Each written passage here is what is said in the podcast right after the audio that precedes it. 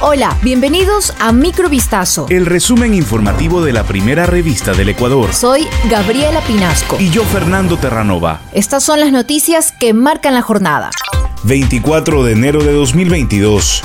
El ex contralor del Estado Pablo Celi será sometido a juicio junto con el ex gerente de Petroecuador Pablo Flores y otras 11 personas por el presunto delito de delincuencia organizada en el conocido caso Las Torres, según una decisión de este lunes del juez de la Corte Nacional Felipe Córdoba.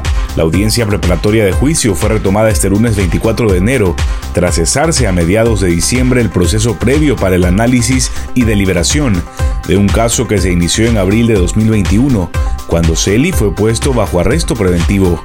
Tres meses después, desde prisión, presentó su renuncia al cargo y más adelante fue censurado por la Asamblea Nacional. Tras la decisión de convocarlo a juicio, la Corte deberá resolver ahora sobre la situación de medidas cautelares presentadas por la defensa. El presidente de la República, Guillermo Lazo, ordenó el domingo que los militares patrullen Guayaquil ante un alto índice de criminalidad que deja unos 70 muertos en tres semanas en esa zona, lo que también derivó en la remoción de la comandante policial. El mandatario argumentó que la lucha contra el narcotráfico que despliega su gobierno ha reducido el territorio de las mafias, que se enfrentan aumentando la violencia en las calles. Desde el Ministerio de Defensa se ha ordenado ya los operativos de las Fuerzas Armadas para que se hagan presentes en la ciudad de Guayaquil, dijo Lazo en una rueda de prensa. Agregó que las Fuerzas Armadas fortalecerán aún más el control en todo el cordón fronterizo para evitar el ingreso de droga desde el norte, Colombia, o de armas desde el sur el segundo más buscado de la policía de Cotopaxi, logró ser capturado por la Policía Nacional. Habría sido procesado por el presunto delito de violación, informó la institución el pasado domingo.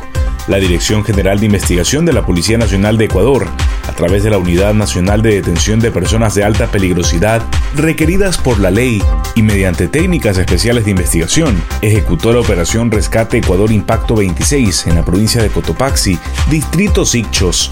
Durante la intervención fue capturado el ciudadano Elicio Che, ecuatoriano de 26 años de edad, con boleta de detención por el presunto delito de violación, sentenciado por la autoridad judicial a 22 años de prisión. La reanudación de clases presenciales en Guayaquil desató este lunes una pugna entre autoridades nacionales que apoyan su desarrollo y locales que se oponen al retorno a las aulas para evitar una mayor propagación de la pandemia mientras la ministra de Educación María Brown asistió a la reanudación de clases presenciales en un colegio de Guayaquil. Las autoridades de esa ciudad llegaron a clausurarlo, pues su alcaldesa Cintia Viteri había prohibido el retorno a las aulas por 30 días más.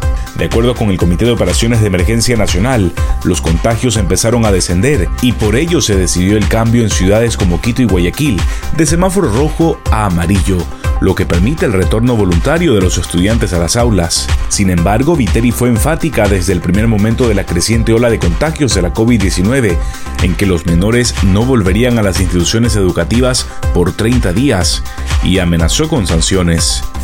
Tras la muerte del pequeño Derek Pinargote, cuyo caso conmovió a la ciudadanía debido al medicamento más costoso del mundo que requería por la atrofia muscular espinal que padecía, sus familiares anunciaron que tomarán medidas judiciales por una presunta negligencia médica en una operación que habría provocado el fallecimiento del menor. Tu partida no quedará impune, mi angelito, dice un comunicado publicado por la familia de Derek, en el cual se menciona que un médico no supo hacer su trabajo en una cirugía de botón gástrico. Además publicaron lo que la autopsia reveló sobre el fallecimiento de Derek. Mi niño estaba bien y sus pulmones también lo estaban. El pasado miércoles 12 de enero que fue internado para el día siguiente a realizarle la operación del botón gástrico y la cirugía de Nissen. Aparentemente según el cirujano y el equipo médico que lo operó en la clínica Infes de Quito fue un éxito. Pero la noche después de la operación Derek no durmió bien. Pasó quejándose del dolor.